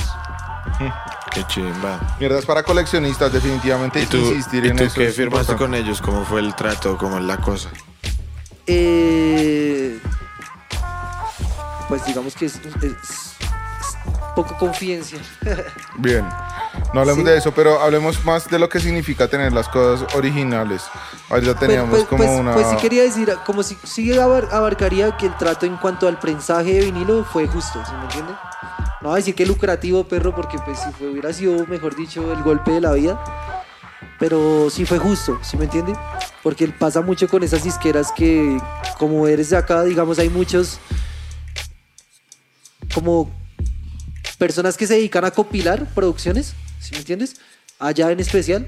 Entonces sacan como beat tapes de muchos productores. ¿Sí me entiendes? Entonces te escriben a ti como perro, mándame un beat que te voy a incluir en tal beat donde van a participar, en tal mixtape donde van a participar tantos productores y bla, bla, bla. Te venden esa. Entonces, pues yo lo hice, yo participo como en cuatro mixtapes que prensaron en Rusia. Pero, pues yo no, digamos, eso hoy en día está en plataformas y yo eso no lo monetizo. Pero aunque sea, te enviaron un disco o algo Me así, enviaron ¿o una no? copia del cassette y yo tengo una copia de cada cassette en los que he participado. Bueno, pues. Pero, Qué exacto, o sea, ¿no? esa es la vuelta por la que la hice. Como Chimba estar en un Claro, compilado güey. por allá en Rusia Qué chingada. y tener una copia del tape. Y participo con el resto de gente que también son productores muy aletas. Que hasta uno escucha y hasta posiblemente más aletas que uno, ¿sí me entiendes? No, Sin pues, embargo, pues también está ese doble filo de que a la larga pues tú no, no ves nada de eso, ¿sí me entiendes? Y son, lo- te estoy hablando de sellos que, que, que en Spotify tienen millones de, re- de producciones al mes, o sea, oyentes al mes. Que digamos que bueno, cuando hablamos de si esos números tienen o no que ver, eso es otra historia diferente porque es relativo. Pues hay que ver cómo se monetiza eso desde el lado de. Pero exacto, Ey, eh, participé desde los zapatos del man. Pues hay, hay algo ahí que se está moviendo, que a la final uno como artista pues también es eso, ¿sí? Claro. Pues, el prensaje fue justo con postpartum, la parte del stream y demás lo firmamos por tres años, entonces después de los tres años ya pasa a, a- a mi, a mi propiedad, ¿sí me entiendes? Sí, Entonces bueno. Bien. El de, el de la puerta no fue tan así. El que fue con Jamblock fue más como re inesperado, perro, porque hicimos la canción, le produje, le produje la canción a Jamblock, hicimos el clip y toda la vuelta. Y cuando lo sacamos se lo envié a Mario. Le dije como, pille perro la canción que nos hicimos. Y el man me respondió como, uy perro, ¿sabe que la canción está re áspera?". Obviamente no sé porque el man no habla español. El man habla en inglés y tal. Ajá. O me escribe en inglés. Oh my dog, re aspero. Pues siendo alemán, el, el inglés del man no es tan bueno tampoco, sí. Pero entonces, la cosa fue que el man me dijo como está re chimba. ¿Cómo se dice áspero en inglés? Rough. Dope, tal Rough. vez. Pues el man usó tal vez la- la- el dope o cool o alguna chimba. No, así. pero no, pero áspero en el sentido literal de la palabra. Áspero. La sensación Rough. áspera. Rough, sí. Podría ser, sí. It's very rough. Perdóname, me distraje en ese detalle mínimo. Todo bien, todo bien. La cosa fue que el man me respondió y me dijo que el tema estaba muy chimba y que aguantaba sacarlo en vinilo. Entonces, yo inmediatamente le comuniqué a Jamblo como perro pille. Al man le gustó la canción de la nada porque pues no teníamos pensado prensarlo ni nada y pues el man quiere sacarlo en vinilo. ¿Y lo sacaron en 45, así chiquitito? En 7 pulgadas. Ay, ay, La ay. portada es re bonita. A mí me gustó el resto como quedó el prensaje a lo bien, salió re bonito. Pero entonces esa fue la vuelta. El man me dijo, como perro, a lo bien no hay plata.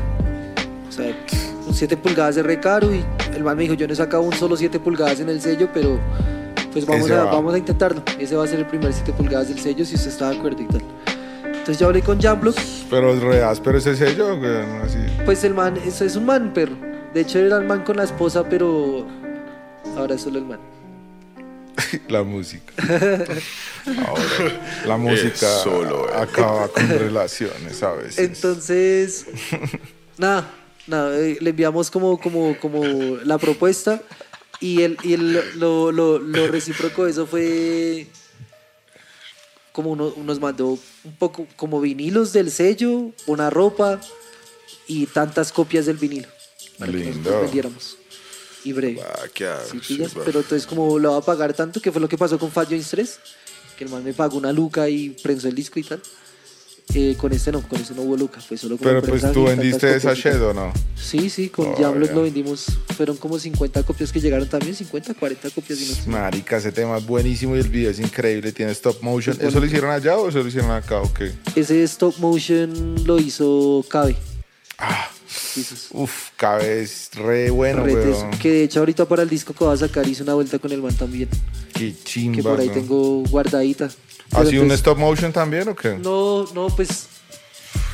Pues lo quiero como modelar en tres. Bueno, es como cero cuento así, un mapa conceptual. Pero entonces lo quiero modelar en 3D y quiero hacer una vuelta con lo que se dice como animación y demás. Pero entonces no, Impresión con, 3D con- con también. Cabe lo que hicimos fue. El, el también. Con Cabe lo que hicimos fue un muñeco como tal. ¿sí? Y el muñeco, pues tiene, tiene como unos accesorios y tal. Tiene un ¿Y lápiz, ese es el formato físico del disco? va con el, pues lo va, spoiler, ah, lo va a sacar con el disco, el disco va a salir como el CD, me puse creativo, voy a sacar el disco, lo voy a prensar obviamente porque le he metido resto de huevas al disco y llevo un poco de tiempo trabajándolo y ¿Lo vas a prensar? ¿Eso todavía se estila? pues Para mí me encanta ver mi reflejo en la parte de atrás del disco. Ah, ¡Oh! Frase sota, weón. Qué estilo así. Nunca he tenido ese gusto, weón. Pero, pero ahorita qué, ¿Cómo, cómo, cómo es tu pensamiento sobre cómo vas a mover la vuelta? Como, porque han, han salido unos buenos videos que tienen como una vuelta Y que lo subiste primero a Spotify, ¿no? también, exacto. Pues como el que disco, ya hay el otra. disco va a salir a la par en, como en todas las plataformas. De hecho, es- de todo lo que llevo del tiempo es el primer disco que voy a socar- soltar desde el día 1 en todas las plataformas, ¿sí? Eh, tengo como, como, tengo los títulos de todos mis discos en plataformas. Bueno, no todos, faltan ahí como unos cassettes y otras vueltas, etcétera, pero entonces no los tengo completos. Ninguno de ellos tiene como todo el tracklist que viene en sí. De hecho, el que más tiene tiene como 8 canciones y el disco en realidad tiene como 22 canciones, 20 canciones, ¿sí? Ok. Entonces ahorita este sí, desde el primer día voy a votar el disco. Son como 22 tracks que voy a soltar en digital y el físico va a soltar 24. Le incluí dos extras ahí para el que compren sí y tal. Claro. Claro, tienes que mantener. Yo siempre te he dicho eso. Tienes Sí, que pues de mantener. hecho ahí recibí el consejo, ah, porque cuando lo hablamos hace unas, unas semanas, yo lo iba a sacar con 20, o sea, un tema extra, que es un remix de una de las canciones. Y pues ahorita le incluí otro tema extra, Claro. que en realidad era como uno de los descartados, porque parece también van a salir 24 tracks con interludios, intro y toda la mierda. Pero... Uy, esos discos son de los ricos de escucharse uno. Sí, de sentarse juicioso. una hora. Pues, perro, lo chimba. Y es que me ha pasado, es que se lo he mostrado a varias gente y lo terminan de escuchar y no se hace largo. Eso te iba a, a- Quería que habláramos de eso. Eh, porque eres de los pocos raperos que cuenta historias. El disco tiene muchas historias, ¿no? ¿Qué historias cuentas en el disco? Sí, sos. Tendría que repasar los títulos, pero todo es como muy centrado como en, el disco es muy personal. No sé si introspectivo, pero sí es como estaba mamado, pero por eso fue que la cambio de chapa y, y Coda Funky Looper y al señor del funk y ese trauma de, de- de- tener alter egos y la mierda ahí. ¿Y por qué? Porque explícanos un poco eso, weón. ¿Por qué ese cambio de chapa? Porque me quería despegar mucho de, de Ico, literal. ¿Qué quiero. significa ICO? No o sea, tanto ¿qué- como- ¿por qué nació ICO y por qué te quieres despegar de ICO? weón? tanto despegarme no porque es mi legado y eso hay, hay, hay algo bonito y tal que también tengo que- Ico no significa ni chimba, empecemos por ahí. ¿Sí? Sí, Ico. Ico fue, yo, yo tuve una chapa, mi primera chapa fue Fate, mal escrito. Yo la leí Fate. Fate. Esa chapa me duró dos días. Y mi, y mi segunda chapa fue Ico.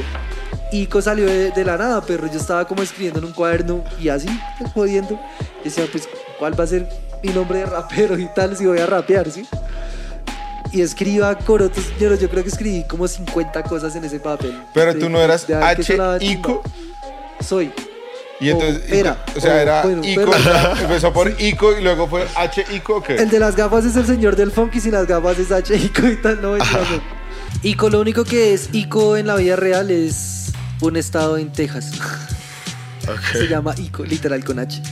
¿Ah, sí? Sí, Pero no es de La mayoría de gente cuando le digo, un- guarde mi número, Ico, y lo escriben ICO. Es como. Pero de hecho, esa fue una de las razones por las que Ico da Funky Looper fue luego el señor del funk, porque perro, Ico da Funky Looper es re difícil de escribir. Es como. Perro, como me gustan sus temas. ¿Cómo sale usted en tal? Ico da H-Ico da Funky Loop. No, pero. Entonces, me ha pasado resto porque es como no, pero ¿cómo lo escribo? Digamos, nada más cuando tengo que dar el correo, da Funky Looper es. re- pues para mí es breve porque no sé, supongo que. Pues ya más, te escribiste da con DA, ¿no? Exacto, Ya ahí empieza todo mal. terrible. Pues lo complica todo un poquito. Pero bueno. Pero bueno, sí, de hecho, No, pero eso. vale eso- mierda. eso Mírame a mí, yo soy Haikimon. Nadie sabe Y cómo escribir todo el esa mundo dice. Hikimon. No, lo Sí. más chistoso es cómo lo pronuncia cualquier persona. Pueden decir cualquier cosa, güey. Hikimon. Pero Sí, ah, hay gente que una vez me presentaron en un evento hace la de años y es que con ustedes, Yoko MC. ¿Qué? Yoko. Esa mierda es su estrambótica, güey. Sí, Yoko Ono, Yoko El, man, MC. el man a darse la, la- de que se, subir a corregir al presentador. No, qué pena, yo soy Ico. Sí, no. Esas, esas vueltas son, son... Digo que también eso pasa resto acá en el movimiento, ¿no? Como que vamos a tener un host y el host es X persona y esta persona no estudia nada de que tiene, a quién tiene que presentar o a... ¿Sí? Entonces vas a presentar a un poco de artistas y a la final solo te le sabes el nombre. Y eso, porque Y no, eso, a veces ni siquiera le preguntan cómo se mal. pronuncia tu nombre. Exacto, exacto. Entonces pasa resto acá, como, como, bueno, no sé si acaso, porque yo vivo acá, en el resto de lugares debe pasar la misma mierda. Sí, claro. Y es Pues eso sí, como- a- al mismo perro y a mí cuando nos presentamos en el Jibo al Parque en el 2019, el marica del, creo que fue Pacheco, weón. De al weón, y es que con ustedes el mismo calvo y el perro. No, baila. Marica fue muy carefruna, weón. El mismo es- calvo y el mierda. perro, weón. Qué No, y, y le marica, pasa al resto de gente y eso ya, eso ya hace que su presentación empiece mal.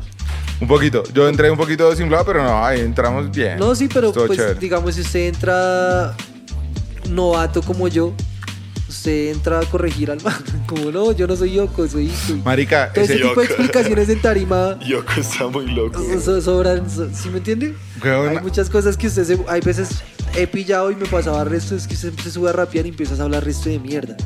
Y muchas veces mucha gente dice cosas innecesarias o usted dice cosas innecesarias, güey. Sí.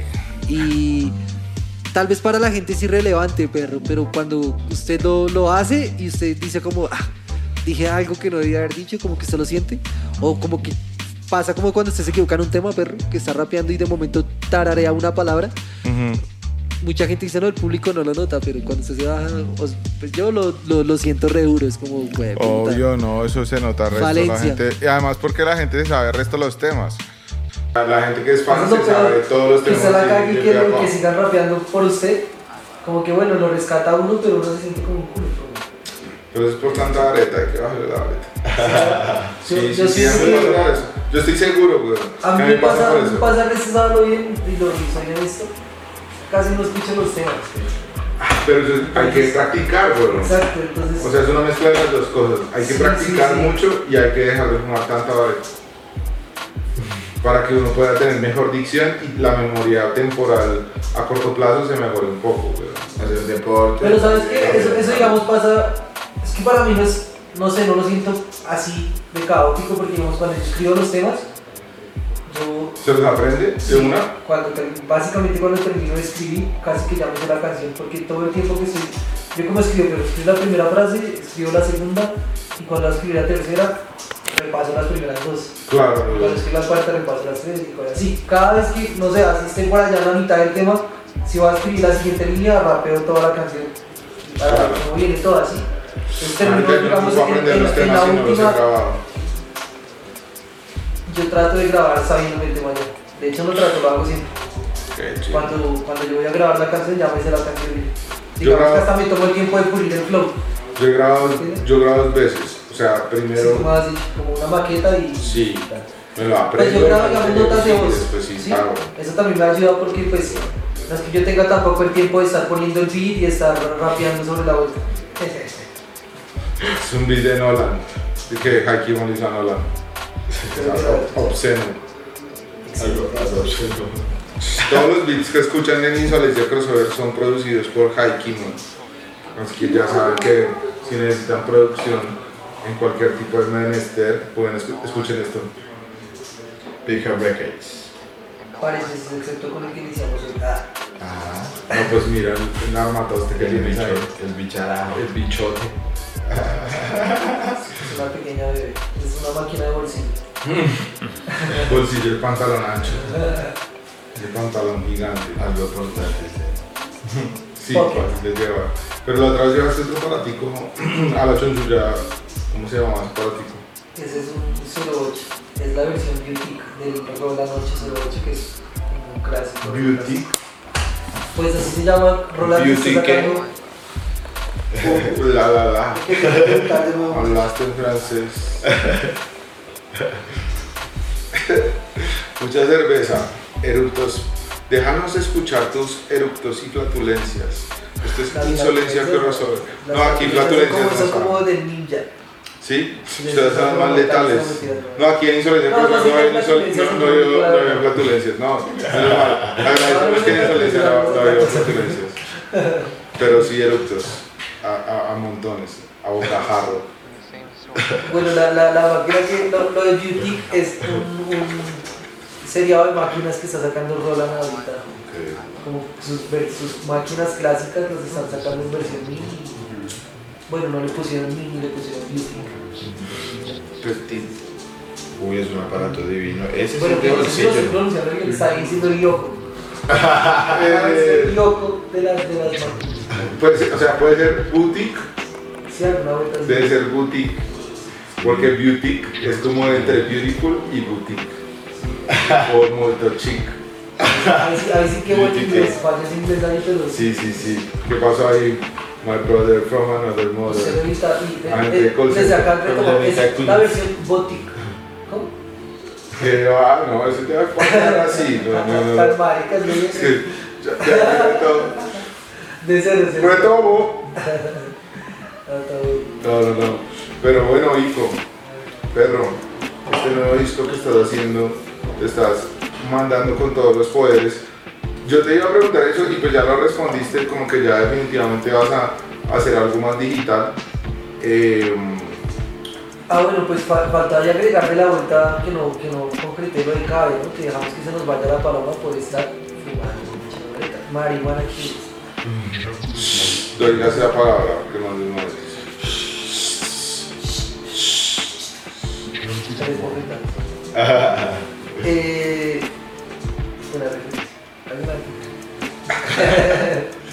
Pero, eh, el disco como tal, bueno, llevo un poco de tiempo trabajándolo, digamos que la parte de la discografía ya la abarcamos, hace un poco de tiempo, sí. Este disco en específico pues fue la razón por la que digamos me guardé porque entré como en esa, en esa vuelta de a lo bien perro soy totalmente honesto, estaba mamado de rápida pata a lo fuera de la casa. Claro. Siempre que me de hecho ayer rapié en un evento y fue el segundo tema que rapié porque como ya tachémoslo de la lista. Porque Pero a la gente le gusta. me gusta la. Sí. Es la y, aprendí a quererlo, eso es lo que quería decir. Aprendí a quererlo a lo bien, perro, y tengo que darle los créditos aquí a- al hombre, a Haiki. Porque un día me dijo como. Pero pues a la final. Bueno, fue la palabra como. O así me recuerdo, yo creo que lo recuerdo. Ah. Como. como Perro, ¿quién hizo el tema? Y le dije, pues yo. Y me dijo, por eso. Y a la final le gusta a la gente, como aprende a querer tu obra porque nadie escribió la canción por ti. Nadie la creó por ti, tú la creas y le gusta al resto de gente y después se apártala con orgullo, ¿sí? Entonces, pues sí, a la final sí, porque pegó y es una de mis canciones más conocidas. Pero entonces también me pasa como a House of Pain con Jump Around. Oye, no, es que ni siquiera deberían ponerlo ya en las fiestas, dejen esa, esa canción ya, qué pereza. Así si pillas, entonces es eso, como. Ya no más Jump Around en las fiestas de rap. rap. Más One Hit Store, One Hit Wonder. esa mierda. No, pues marica, a mí me pasa trabajar con Macatá, pero es que a la gente le gusta escuchar ese puto tema, bro. Sí, pues ahí, Pero por eso digo, hay que pero- contarlo con orgullo. Sí, pero entonces hay que muchas vueltas que, digamos, el disco está tan. Alguien me dijo, por ejemplo, y cito porque a lo bien perro, digamos que los números no son los más grandes y como, como los millones de views en este momento. Pero perro, las palabras de la gente son muy grandes. y no, y no sé, pero la verdad, ¿quién está detrás de la pantalla comentando? Porque me puede estar comentando alguien que lo siente mucho, pero en realidad no lo ha estudiado tanto, o alguien que en realidad sabe mucho y lo ha estudiado bastante. Independientemente de eso, pues tiene un valor re grande para mí cuando alguien me dice como, "Me puta. Tiene un valor re grande para mí cuando alguien me dice como, que soy mucha que soy mucha Cuando le dicen a uno, la buena me gusta el resto de su música. Pero no, o sea, eso. Pero hay gente que dice comentar cosas, digamos, en el de Miller y alguien comentó como es el mejor video de rap que he visto en mi vida. Es que ahí están todos los putos Pokémon de una Sí, época, verdad. lo bien. Qué chimba, Eso es muy lindo, weón. Entonces eso, eso, eso lo llena a uno resto porque ya son palabras mucho más bruscas, pero que si no sea alguien como, uy, perro, la buena, severo lo que hace. Alguien que le diga a usted, perro, sabe que cuando me he sentido mal, escucho sus temas y me siento mejor. Eso vale el resto, si me entiende? Y a mí me lo ha dicho el resto de gente de un día. Pero me pasó, yo no soy nadie y son cosas que no me gusta como comentar porque no soy como de alardear de ese tipo de vueltas. Pero a mí ya me ha pasado dos veces, perro, que un día un man me conoció en un evento y el man se puso a llorar eh, por haberme conocido. Era que era pena, pelado, era un niño, estoy diciendo como, pues 14, 15 años tal, pero estoy diciendo como un cucho de 35 me conoció y se puso a llorar. Tiene otro, otro impacto. ¿Me entiendes? Pero cuando este chino se vuelva a encontrar con usted cuando tenga 30 años. No, yo, lo- yo lo he visto, yo lo he visto y el chino ya lo ve, ya, ya obviamente lo actúa así cuando está conmigo, pero así fue la primera vez que yo lo vi, ¿entiendes? Es muy linda. Y otra vez, que fue no estaba al parque, me tocó, el chino no lloró, pero a lo bien me tocó abrazarlo porque el chino estaba que se desmayaba de cómo era, la emoción, estaba muy emocionado, pero se estaba hiperventilando y todo. Y pues era un pelado, pero, ¿sí me entiende? Y yo, pues yo la abracé y dije que la abuela que se calmara, que pues todo bien y tal. No sé. pues para mí, para mí fue raro, pero porque igual me digo, pues pero, Por favor, no se desmaye, Para esas vueltas solo le pasaron a Michael Jackson. ¿sí? Sí, claro. Que se lo sacan así. No, es lindo, eso, eso de verdad llena mucho y es muy bacano, pero igual llega un punto también, como le pasa a los parceritos ahora, a Bella, a Barreal, y que, uff, ya imagínate, son 20 personas o 50 personas hiperventilando alrededor Sí, sí, tuyo. sí, sí, sí. ¡Ah, cómo re! ¡Ah, real! Todos con esa conexión tan personal, chimba, pero ya muchos, ¿sí me entiendes? Ya mucha gente al tiempo. Entonces, es una Difícil de cosa controlarlo, es bastante, pero por ahora es incómodo. Pero pues según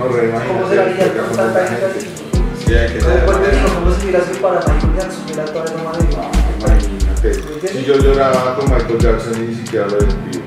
Sí, los. Y cada uno los canta y toda la mierda, es un sentimiento. Y, y es difícil creer o ponérselos a uno mismo, creerse que hay gente que siente eso por la música de uno. A pesar de que no son miles, pero, pero sí pasa.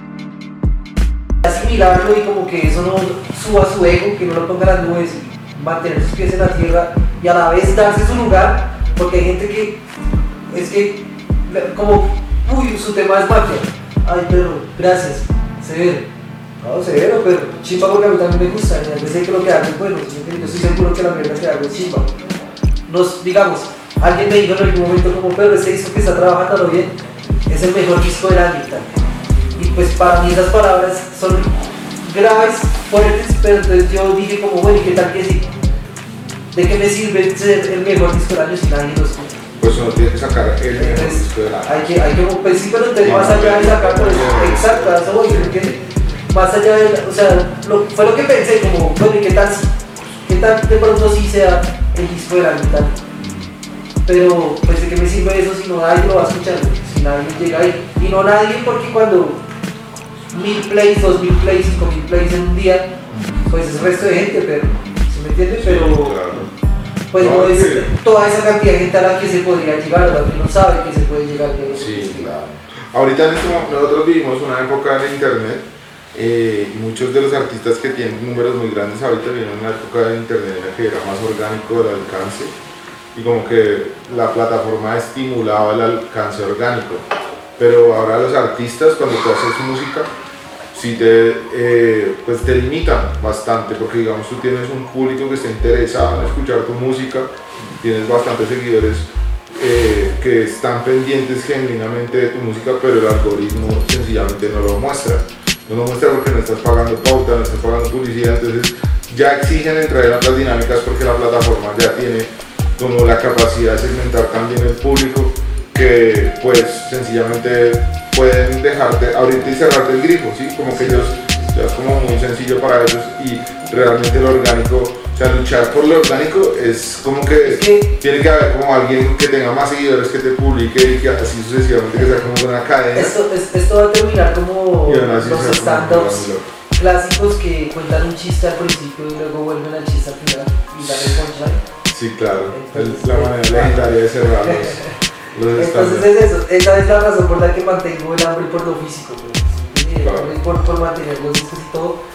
Es por eso, pero porque está la gente que ha estado ahí 15 años comprando cualquier disco que saco, o sea, un vinilo se agota, se agota. Pero yo cuando saqué el primer, vuelvo y digo, voy a rescatarlo de rap prematuro, saqué 80 discos, un año y piola para venderlos. o sea, Saqué zonas escolar 260, co- 64 copias, nuevamente tengo el número exacto, porque no me, me marcó, pero yo hice la marca y fueron 264 copias, 65 copias que vendí ese día, pero y fue como pasar de copias en un año a vender 265 en un día tan. No, Con Postpartum pasó esto. Saqué, yo pagué Boom Bap Lenguaje, que fue mi primer, mi primer vinilo. Yo pagué 100 vinilos. Hubo una demora, los manes nos regalaron 53 copias. De esas 53 copias saqué 40 a la venta. De esas 53 copias venían a color, colores variados, 5 colores en total. Es que chimba. Qué chimba. Pero me regalaron más de medio prensaje, 3 copias más de medio prensaje. Qué chimba. De esas 153 saqué 140, de las cuales había pagado 100. Esas 140 me tardé a lo bien perro como otro año vendiendo las 140 copias en vinilo. Era mi primer vinilo perro yo enviándolo desde acá. O sea, si me entiende, era, vale, perro, si usted cotiza un envío de un disco de Colombia Cuesta más el a, envío. a España, a tan, vale de Lucas, perro. Y no le miento, la mayoría de gente que compró el vinilo fue gente afuera. Acá no me, acá me compraron, no sé, porque acá somos muy pocos, no porque tal vez porque no hayan, no porque no hayan querido, sino porque acá no tienen el medio de escucharlo. Vuelvo y le digo, usted le muestra un vinilo a alguien y, y eso para qué me sirve y tal. Bueno, en fin, la mayoría de copias se fueron de acá y la gente pagando envío y toda la mierda para que les llegara y tal. Entonces me demoré un poco de tiempo vendiéndolas. Cuando saqué el de Postpartum, el de Fat Jones 3, fueron 350 copias y el man al otro día me dice, perro, Ya fue. no se están vendiendo las copias. Necesitamos hacer algo porque no se están vendiendo. Y yo, ¿cómo que no se están vendiendo, perro? ¿Qué, qué, cuántas se han vendido? No, perro, a lo bien, solo se han vendido 237 copias. Y yo, ¿Cómo así que no se están vendiendo? duré como un año y piola para vender 140, 100 porque pues estaba la que leía al productor, la que leía al que participó, eso es un compilado, entonces leía a todos y tal, ¿sí me entienden? Un año y piola para vender ciento y tanto de copias. Este marica se vende como 237, 200 y piola de copias en un día y al otro día me dice como no se están vendiendo y tal. Hoy no se están vendiendo. Ayer. Porque el man es alguien que está acostumbrado a que lo 237. que sacaba lo agotaba. Todo lo, lo sacó y mañana lo agoto. Sacamos y agote y agote. Porque así es el coleccionismo, perro. Hay gente ahí pendiente. Está merca nueva, compra y tal. Y más allá en Europa, perro. Y en otros Claro. países el vinilo y lo físico se mueve el resto. Los Y y toda esa mierda. accesible, o sea. Por eso, por no eso es esta gente de ca- o sea, Rusia obviamente está con haciendo un. compilados y toda esa mierda porque pues, pues, Sí, claro. hay gente que lo compra. Con un sueldo europeo, recopas, uno puede tener una colección, una rechimba de cosas que vayan saliendo, buen precio. Trabajando recopas. Usted, usted acomodando mínimo, mínimo commodities todos los en días un se compra un cassette. Exacto, Todos los días, no, algo, todos los algo. meses, qué pena. Al menos cada todos los meses un cassette, un vinilo, un disco, alguna mierda. Y eso como Y cada si, y si le gusta eso, ¿no? Porque si no le gusta, pues la gente igual compra tillos, compra ropa, compra Exacto, chimbada, ¿sí me entiende?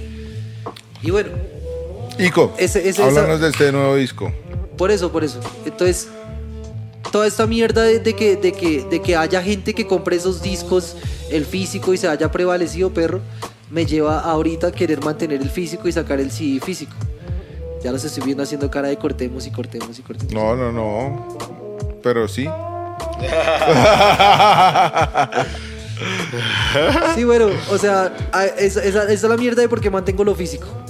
Se vendieron pocas, luego se vendieron muchas y todo fue como ahí un contraste re fuerte que me lleva a mí a decir, hay gente que lo compra, perro, y gente que a lo bien, perro, se raya si usted no lo saca en físico. Literal, hay gente que le escribe así como, como Claro. perro, y si va a ver si físico porque yo quiero el físico y tal. Y perro, ¿y cuántos temas va a tener el físico? ¿Y por qué todo va a estar en digital? ¿Y por qué no lo dejan físico y solo saca? Uy, no los publique todos, perro.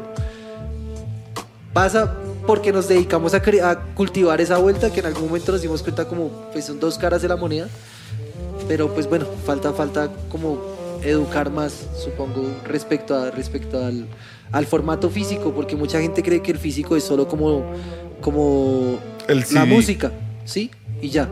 Y pues perro, usted, sí, usted que ha sacado discos, perro, usted a uno le mete la de tiempo al diseño, a la fotografía, Sí, a claro, que es se vea bonito, perro. Yo pagar el prensaje, perro, Pero ¿para qué, weón?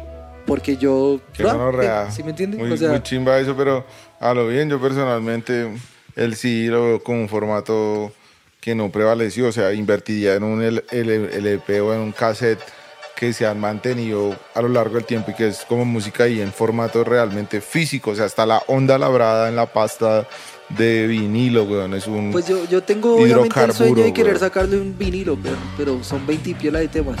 Primero me tocaría sacarlo en doble vinilo, para incluir todos los temas. Y me gustaría hacerlo temas e instrumentales. O sea, ahora póngale, ¿sí me entiende? 48 temas. Entonces está, está lejos, está lejos poder hacer un vinilo de la vuelta. Pero para mí ahorita es como el por mí y por la gente que compra la vuelta va el disco en formato físico. Esto es como la primera vez que me tomé el tiempo de escribir y las líricas y como contextualizar más el disco. Entonces va a salir un librillo con fotografía y las letras de las canciones y como anotaciones respecto al, al disco y demás. Y va a salir la figura de Cabe, de la que hablamos. Entonces El muñequillo. pues es el sueño, perro, si me entiende? Porque usted sabe que no puede decir está hasta que no está tal. Claro.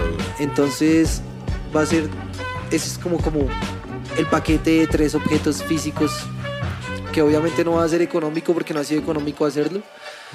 Pero pues bueno, digamos tampoco es un requisito adquirirlo todo y tal, sino pues son, son selectos, no sé, supongo la figura van a salir por ahí 20 figuras, librillos saldrán por ahí 100 librillos y ya discos, la de siempre, 500 discos.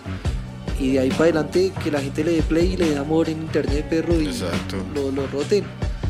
Porque como se llama el disco, viviendo mejor y pues nosotros más que nada, eso es lo que nos lleva a vivir mejor, ¿no? Que la música se expanda, que la gente la escuche, la compre, la descargue, le dé play. Sí, la. Vayan a los conciertos, perros, y pillan.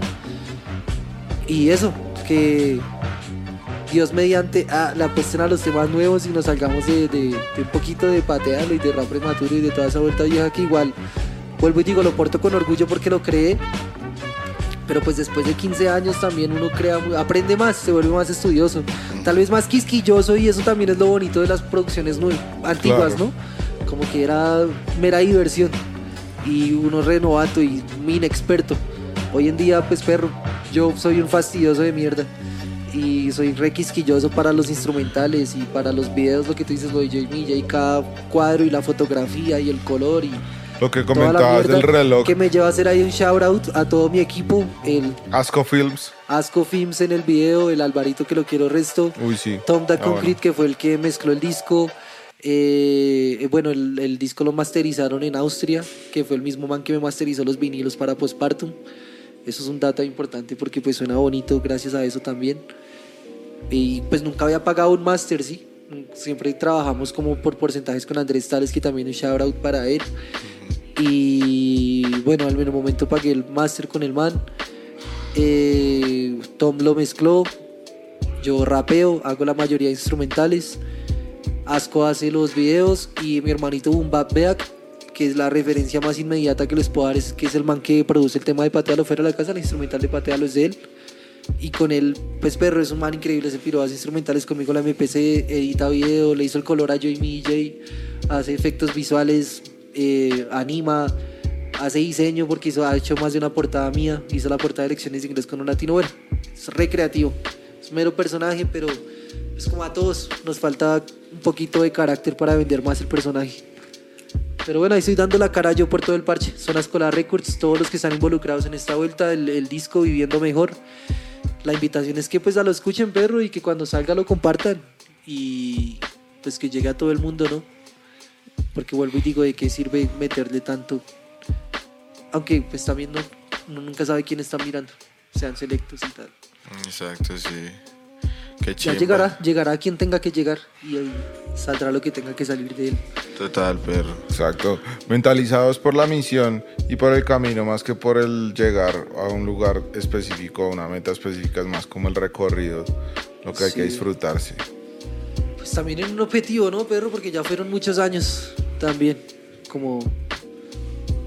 Pues de, todo, toda la temática es bien caótica con lo de viviendo mejor y es eso, perro. Como ya, ya, ya comimos resto de mierda. Sí, ya es hora. Ya representé, he hecho, he deshecho.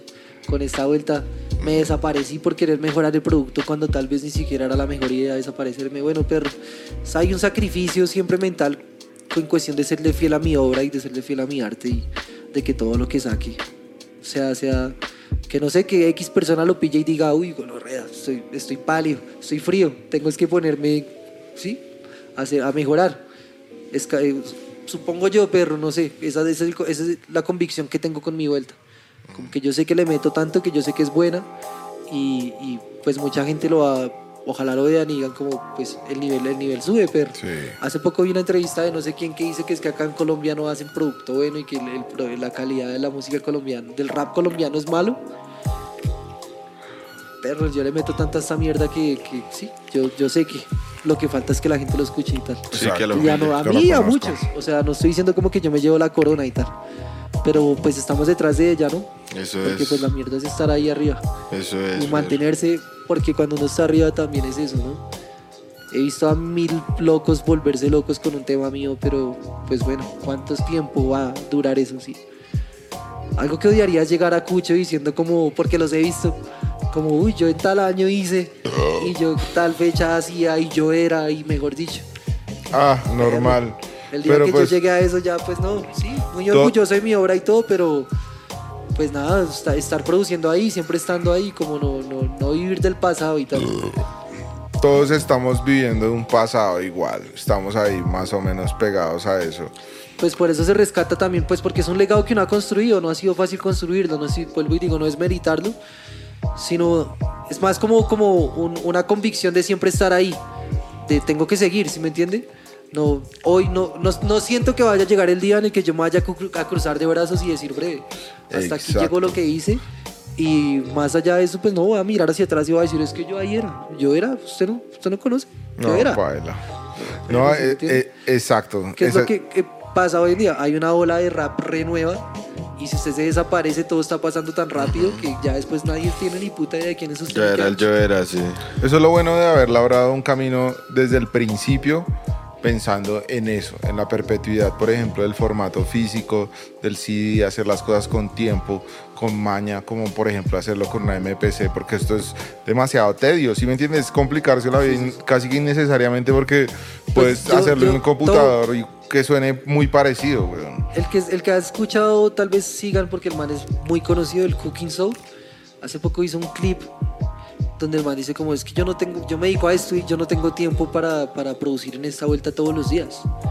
Yo tengo, tengo alguna máquina que me facilite más mi flujo de trabajo, pues tengo que usarla porque Obvio. el man el, es productor y hace resto de rap y prensa y vende como un hijo de puta. Imagínate Pero el man también es influencer. el man. Sí, como, como youtuber, ¿sí me entienden? Entonces el man tiene que estar ahí cumpliéndole al algoritmo también de cierta manera.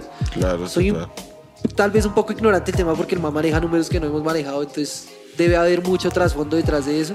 Obvio. Entonces, sí. Pues no- la que- versatilidad de todo, si me entiendes? Como que eso da una textura, ta, ta, Sí, sí, sí. pero pues hay muchos aparatos que también pueden hacer otras cosas y Sí, pues sí, sí. cada quien, lo importante es que utilice como sus medios.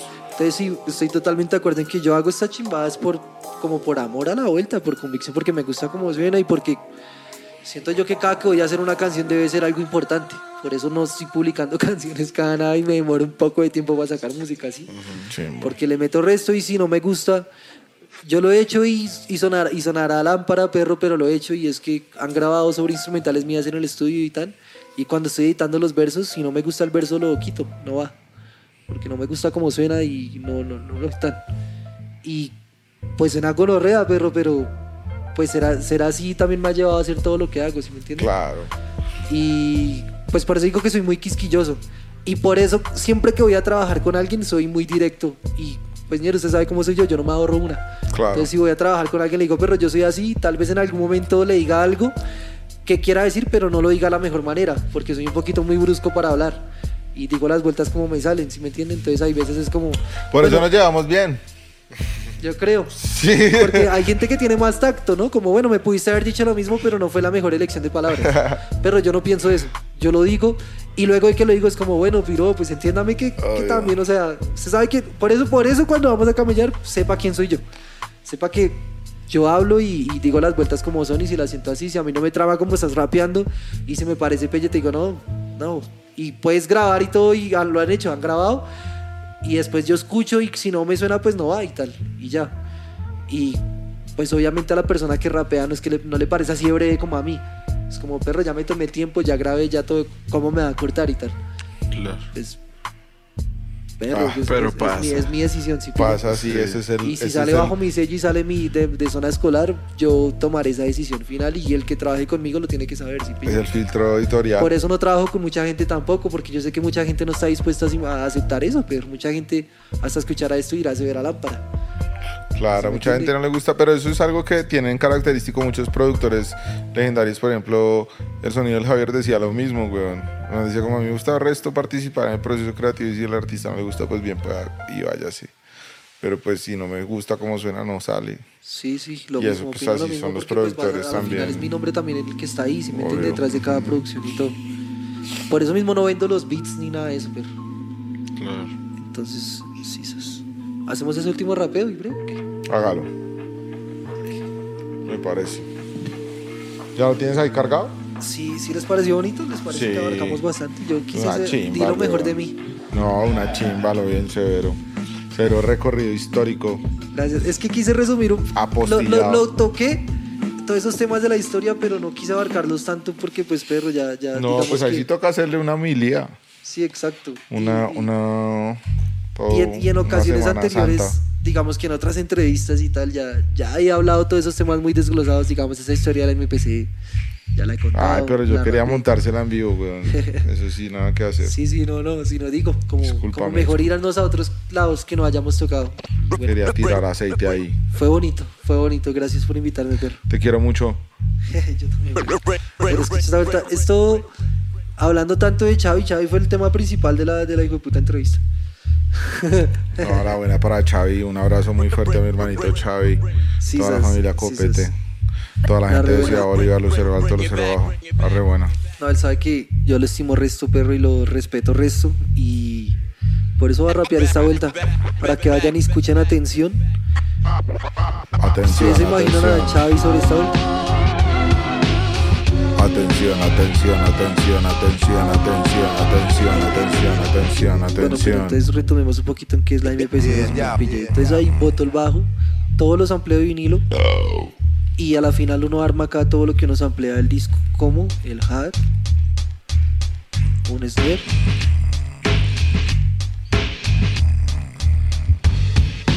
un break por allá, como bien sucio, unas trompetas.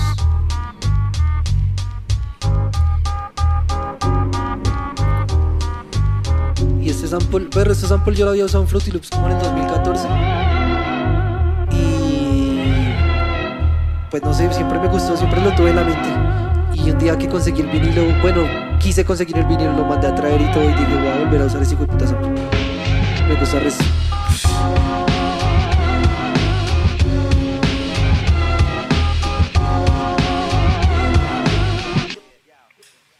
Y va.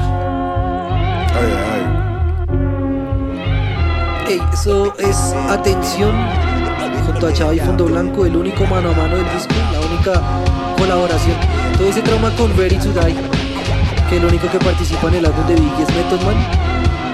Y quise hacer algo así. Ah, ey, ey, ey, ey, ey, ey, uno, uno, uno, uno, uno, uno, uno. Esta semana sale el video. Ey, es un secreto el no decir nada. Al ver lo sucedido y tener la boca cerrada, el precio de la traición, de ser feliz con mentiras, por las cagadas desahogadas cuando suspiras. Suelo pensar en cosas que nunca conté, respuestas que me guardé, aunque cuestioné por qué, tomé a qué. Ya, decisión. Si por decir mentiras caí en la contradicción, al no poder contar vivencias, pues no haya quien. Casos en que no hice bien, los llevo en la sien. Mi yo, mi yo y mi otro yo. Espectador anónimo de lo que nadie vio. Oh, oh. Es ay, ay, ay. Qué chimba de beat, weón. Y se va. Qué chimba. H. Ico, a.k.a. The Funky Looper, a.k.a. El Señor del Funk. Eh, esto es Insolencia Crossover, capítulo número 47. Escuchando Atención con Xavi. eh, la única colaboración del disco de Viviendo Mejor, ¿no? El, el nuevo disco que vas a lanzar. ¿Cuándo sale finalmente así como todo consolidado? Yo creo que el disco lo estaré votando por ahí para septiembre, perro. Es que Bueno, volviendo a lo de lo físico, siempre toca tener como en tiempo cuánto se muere el prensaje, cuánto se muere la impresión de los librillos y cuánto. Claro. ta, ta. Entonces, pues la música ya está, la música está masterizada, por eso he estado soltando como los sencillos. Hasta que no tuve la música no solté nada. Claro. Entonces ahí van. Va el primer sencillo que es 99019, el segundo que es Yo y mi DJ, que gracias por haber ido. Salen todos bonitos y todos gorditos. Excelente. Será noche. Y el otro es el que acabo de acá anunciar, que bueno, Atención. atención con Xavi Fondo Blanco, el- le dijo usted como el único featuring oficial, por así decirlo, el mano a mano. Porque tengo por ahí una canción que es como, yo creo que es mi favorita después de Yo y mi DJ, que se llama Sanación. Y en esta canción ni siquiera rapeo yo, sino canta Fandi, la Fandi. La que fan. ya pues está iniciando, tiene un- solo una canción en YouTube por el momento y bueno, pero tiene una voz la hijo de puta, es bien tesa. Hicimos una canción para el disco y a mí me gusta el resto, es bonito. Yo creo que es más porque hace resto quería hacer algo así, que es lo que estamos hablando como el strip hop de Portishead y como R&B, algo por ende no rapeo yo porque pues que me lo iba a cagar. hay, hay, hay easter egg, no me gusta mi tono de voz. Entonces, por eso la dejé a ella y me gusta el resto, porque aparte de que no estoy yo, es una producción bien bonita. Claro. No, Y qué lindo que seas versátil y es- no solo hagas boom bap. Sí, pues igual el beat es muy, muy mío, ¿no? El beat es MPC y es, y es bien, es bien rapero y tal. Pero lo que hace la nena es cantar y yo solo digo como unas palabras ahí sentimentales. Esa, esa va para el tracklist de Rolomántico. Por lo que es, es, es, es bien personal el disco, pero no se llama Sanación. De hecho, eso es como escribí un texto ahí para el disco que Viviendo Mejor es una montaña rusa de emociones diseñada para que cuando la termine de escuchar se sienta mejor consigo mismo. Oh. El usuario que es usted, sí. Entonces, siento yo que el, el, el disco es tan incómodo, pero tan personal que cuando lo terminen de escuchar, ojalá se sientan representados y un poquito mejor, Qué como chimba. curados por sí mismos y tal, a través de la música. Ah. Qué chimba, Ico. Gracias por venir, perro. Ya tenemos que cortar. Las cámaras se nos mueren. Van cayendo, no, no, no, van cayendo una a una. Sí, no. Vale, apuñalados. qué Hablando chimba. de apuñalados. Bueno, pero no, espere, antes no de tocamos, irnos. ñero, no tocamos mi parte de, de mis apuñalados. Ah. No, no, no. Antes de irnos, quiero agradecer a Sneakers Bogotá que hizo posible este capítulo. Muchas gracias por su apoyo. Eh, Severos Tillos con las 3B, bueno, bonito y barato, eh, para que quedes bien chusco en tus fotos. Eh, y Sneakers Bogotá, ya lo saben, aquí les ponemos toda la información ahí por redes, diseñitos bien bonitos, bien chuscos. Y por ahí tiene unas tillas que ahorita nos mostró. Y para que salgan bien guapetones, bien, bien, bien estileros, también tienen ropa para. Tienen tillos chiquitos para niños chiquitos, güey. Sneakers Junior, creo que Ahí sí le van, a, le van a durar más, porque sí, pero cómprese los grandecitos para que le quepa como harto rato. Para que le quepa hasta los 15. Sí. Sí. Eso, pasa, eso- eso pasa con los niños, ¿no? Te va a comprarles tallas más grandes. Obvio. porque- Compré la tallita grande, ahí Sneakers Bogotá tiene las tallitas. Y tiene tallitas para niños grandes como yo. Tienen tallas 11, papá. Oh, marica, sí, ah, eso es muy muy- importante con Orrea. Tú no sabes cómo yo he sufrido sí, por sí. los tenis, weón, porque me quedan chiquitos. Calvo B.I.G. Sneakers Bogotá tiene tallas grandes. Ya con eso te mata. Y también queremos agradecer a El Pulguero Ropa Deportiva, las perchas para salir a jugar microfoot ahí en el barrio y en Pimp, ahí con toda la ropa de equipos nacionales, Microfoot. internacionales. Ah, muy microfoot, imagínate, la finura. Ahí estás para que te vengas bien bonito, bien chusco. El Pulguero Ropa Deportiva, aquí está toda la información también. Muchas gracias por apoyar Insolencia Crossover, la rebuena. La buena, Apoyen sí. estos emprendimientos porque pues por eso es que están acá también. Ya tú sabes, recíproco. Entonces apoyen la vuelta, denle follow. Y aquí estamos con HICO. Ahora sí nos despedimos, mi hermano. Muchas gracias, muchas gracias por estar acá. Esto fue Insolencia Crossover, capítulo número 47 con el señor del funk. Muchas gracias, bro.